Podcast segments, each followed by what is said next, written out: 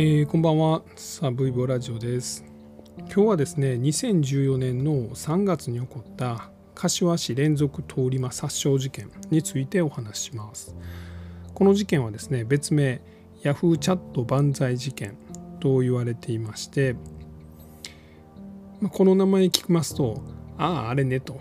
いうふうに思い出す方もいらっしゃるんじゃないでしょうか、今回はあのツイッターでリクエストを頂戴しましてありがとうございます。であのこの事件、まあ、簡単に言いますとですね当時24歳の男が、まあ、ナイフを持って、まあ、千葉県の柏市自分の住んでいたアパートの近くで、まあ、次々と人に人を襲いましてですねで1人を、まあ、ナイフでめった刺しにして殺害で、あと1人に怪我を負わしてで、1人から、財布を奪いもう1人から、車を奪ったと。まあ、いう事件です。で、まあ、ポイントみたいなところで言われるのはこの24歳の犯人ですね武井聖樹という男なんですが警察に連行される時に「ヤフーチャット万歳!」って言ったんですね。まあ、あれを皆さんよく覚えてらっしゃるんじゃないでしょうか今から8年ぐらい前の話ですまだ僕は鮮明に覚えていますでまたこのえー、武井がですね犯行を犯したのは3月3日の夜なんですけどもその翌日、まあ、自分がですねこのマスコミに対して、まあ、自分は事件を目撃したと。で、えー、動画も撮ってると、まあ、いうようなことを言ってですねで、まあ、マスコミがですねもうたくさんのマスコミがこの武井を囲んで、まあ、どんなことを見たんですかというようなことを聞いた。で武井はですね自らが犯人にもかかわらずですね、まあ、犯人が、ま馬乗りじゃないんですよねなんかこうしゃがむような感じで刺してましたみたいなことを40分にわたってインタビューに答えている、まあ、その映像は今でも例えば YouTube みたいなところに残ってます。あとはですねこの武井が、まあ、後ほどどういう生い立ちだったのかみたいなのはちょっと簡単にお話しするんですがえ、裁判ではですね、まあ、結果無期懲役になったんですが弁護側は、まあ、この統合出張症であると、まあ、この幻聴なんかが聞こえてですね、まあ、自分がその、まあ、自分ではないような状態になってしまって、まあ、その中で善悪の判断の区別がつかず犯行に及んだみたいなことを言うてるんですがうんまあまあそれに近いんかもしれないんですけど、まあ、いわゆるこの反社会性パーソナリティ障害というかまあこのもともとこの善悪の基準っていうのがすごい曖昧な、まあ、そういう性格であったんじゃないかなというふうに言われています。で、まあ、インターネット上にはですねこの武井聖樹がま行ったんじゃないかと言われているような疑惑がたくさん出てまして、まあ、いわゆるまサイコパス的な、えー、本来ならまあ人がやらないようなことをたくさんやってきたと。まあ、いうようなことを自らも言ってますし、えー、ま、いろんな噂みたいなものも出てます。まあ、今日はその辺りもちょっと紹介していきたいと思っています。ではまずですね実際の事件がどのようなあ感じどのようなまあ時系列で起こったのかというのを見ていきましょう。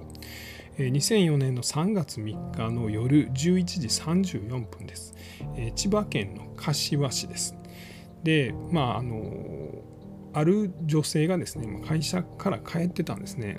ならまあ、声をかけられます。すすいません、ちょっと、みたいな。それが武井なんですね。で、この女性はいきなり声かけられて、なんかやばそうと思って、まあ、逃げたんです。でこの人は、まあ、難を逃れたんですがその2分後ですね11時36分、まあ、次は自転車に乗ってた男性がいきなりこうナイフを突きつけられます。これは武井によってナイフを突きつけられたんです。ですがこの男性はね多分なんか肝が座ってたというか「え何ですか？お金ですか?」言ってそのナイフをパンって払いのけたそうなんです。でまあ、払いのけた時にちょっと手に怪我を負ってしまったんですが、まあ、この武井の方が逆にビビるみたいな、まあ、そんな状況になったそうです。で、まあ、この辺りで武井はちょっと興奮してしまったのか、まあ、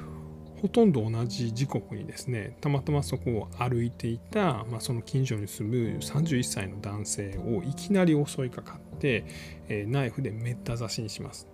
で実はこの時ですね近くにタクシーが通りましてでタクシーのドライブレコーダーにこの武井とこの31歳の男性が揉み合う映像が今も YouTube 上なんかに残っています。で、え、男性は、ま、首とかま、体を刺されて、ま、ほぼ即死の状態だったということです。でさらには、ま、近くに、ま、車が止まってましてその車の運転手に、ま、金出せと。俺はもう一人殺してきたんやと、ま、いうようなことを言って財布を奪います。でまた元のとこ戻ってきてですね。そしたらその31歳の刺された男性が倒れています。その男性を介抱しようとしていたまた別の男性これ47歳ぐらいの男性なんですけど、まあ、その男性の車を奪って武井は逃げます。で奪った車は、ま3時間後ぐらいに近くのコンビニでエンジンがかかったまま発見されます。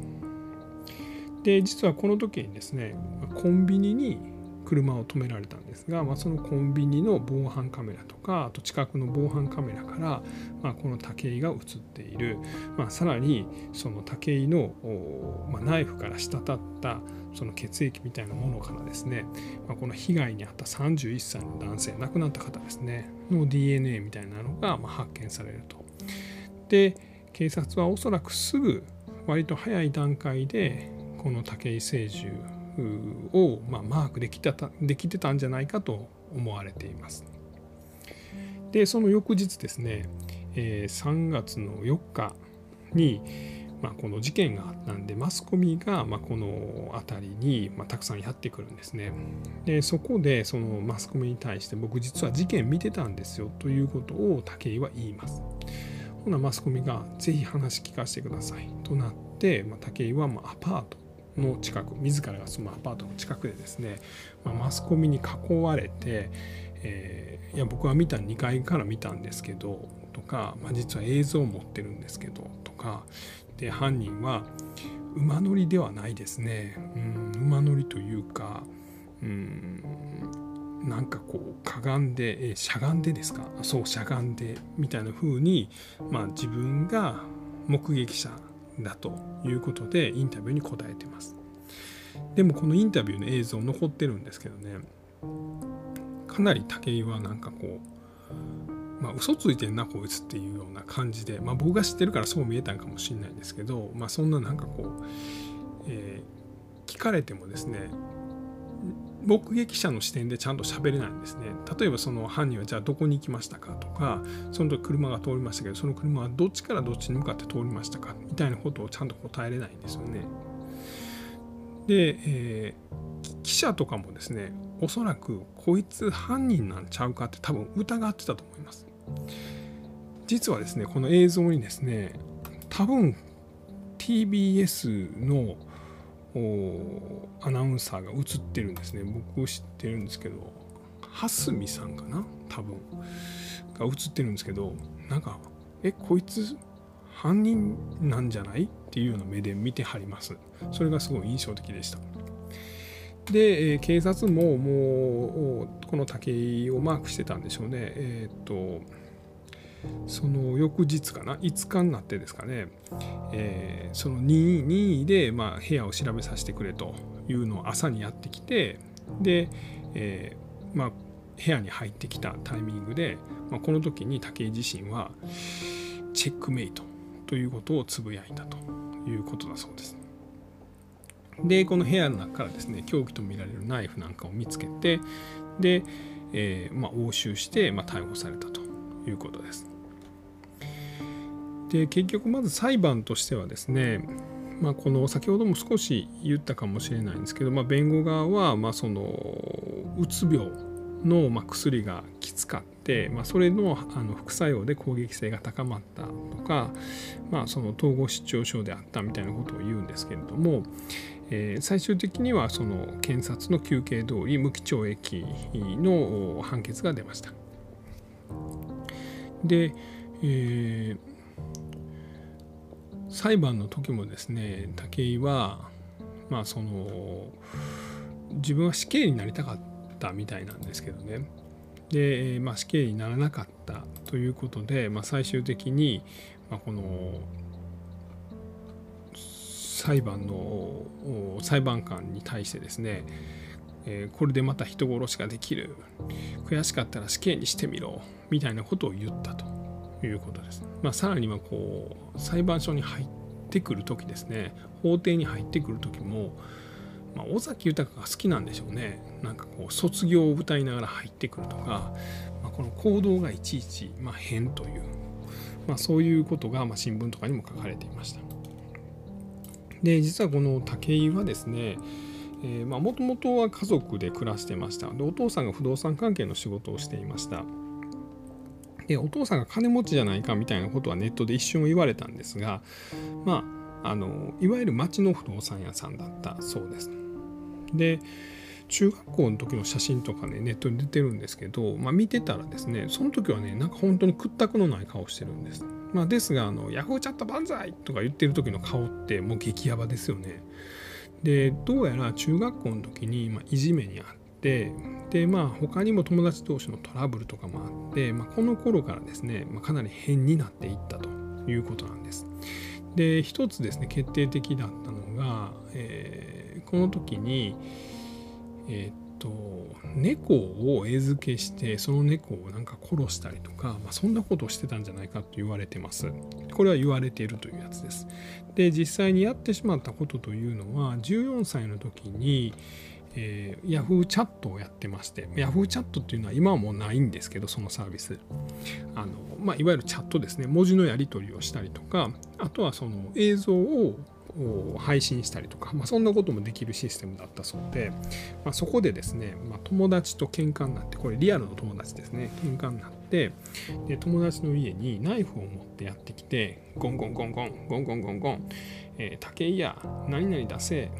で、まあ、ドアを開けたのがその友達の弟で弟が「はん？お前も帰れよ」みたいなことを言ったら、まあ、その弟にぐさっと刺したんですよねナイフで。でさらに出てきたあの友達にもナイフで切りつけたと。でこれでまあ少年院に入ります。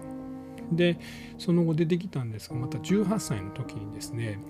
えーまあ、知的障害を持っていた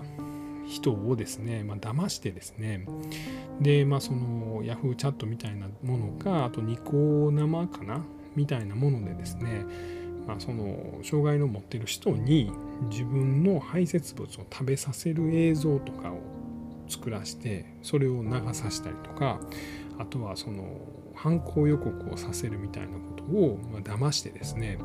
まあ、そういう動画を上げさせたりとか、まあ、そういうようなことをしたということで再び少年院に入ったということです。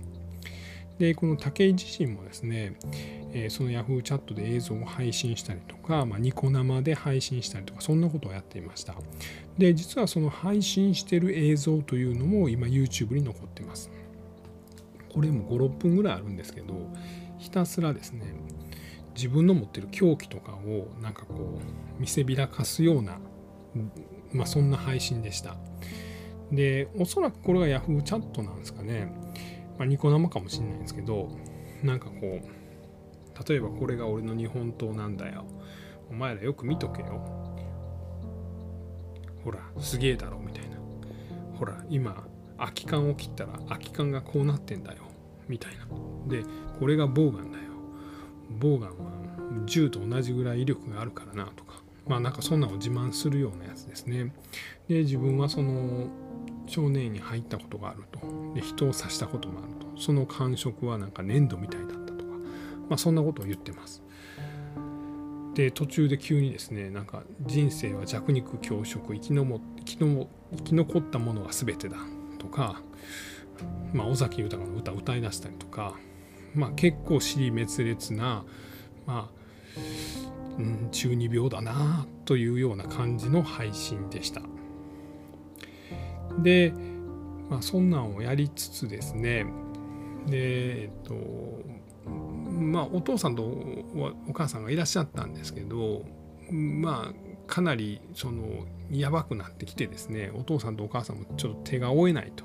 まあ、いうようなことになってでまあ20代ぐらいの時にもう家出て行ってくれへんかということになって一人暮らしを始めました。で一人暮らししてからはですねそういう配信とか Yahoo チャットとかする中でですね自分はセレブニートであると、まあ、いうようなことで金はあんねんと、まあ、みたいなことを言うんですが実際はま生活保護を受けてたと、まいうようなことが言われています。であとはですね、まあ、結構いろんなことをま自然化してましてですね。で、まあ、例えばですね、まあ、ハムスターを、まあ、冷たいとこ置いてでそれでなんかこう投資させるような実験をしたりとかあとその友達に対してはスタンガンをなんかこう使ってとかなんか小学生相手にスタンガンを使うような通り魔をやってたとかあとはですね猫に餌やって、ねまあ、猫を集めてですねその猫を殺したりとか、まあ、そんなことをやってたんじゃないかと。まあ、いうようなことは、まあ、これどこまでほんまだかどうかは分かんないです。あのヤフーチャットみたいなのをやっててですね、まあ、そこでその昔友達を刺したとかそんなことは実際僕も見ましたんで本当だと思うんですけど、まあ、あと言われてるのはちょっと真偽のほどは分かんないです。まあ、ただですねなんとなく思うのはコンプレックスはなかなかすごいんだろうなとまあ、これが多分いじめみたいなとこから来たのかなんか分かんないです。あと承認欲求もかなりすごいんだろうなと。というのもあのやっぱりこのその配信する映像を見てましたらコメントがあるんですね。でそれをコメントの書く人らは結構多分この武井のことバカにしてるんですね。だからこの日本刀とかをこうなんか見せた時にも、えーしょぼいじゃんみたいなこと多分言われたかなんかなんですけどそれに対して武井が怒ってですね「おめえ千葉まで来てみろよ」この刺すとは言わねえけどなんか後悔させてやるぞみたいな、まあ、そんなこと言ってます。なんで多分そういう性格だったんだろうなと、ま、いうようなことは思います。で、まあ、マスコミに対しても自分はその目撃者だみたいなことを、ま言うたのもですね多分注目を集めたかったとなのでそういうま屈折したま承認欲求みたいなものがまこういう事件を引き起こしてしまったんじゃないだろうかというふうには思いました。でもまあ被害に遭った人らはですね何の落ち度もなくたまたまこいつの家の近所に住んでただけというまあそれでこんなことになってしまったっていうのはほんまにもうね不幸以外の何者でもないかなというふうに思いました。でまあこのある一定数ですね、まあ、こういう人ってやっぱりおるんだなと、まあ、それがその何か不幸な体験がこういう性格になってしまったのか、まあ、それとも教育が悪かったのか環境が悪かったのかっていうのは分かんないんですけど、まあ、こう自分からストレスを溜め込んで、えー、しかもこの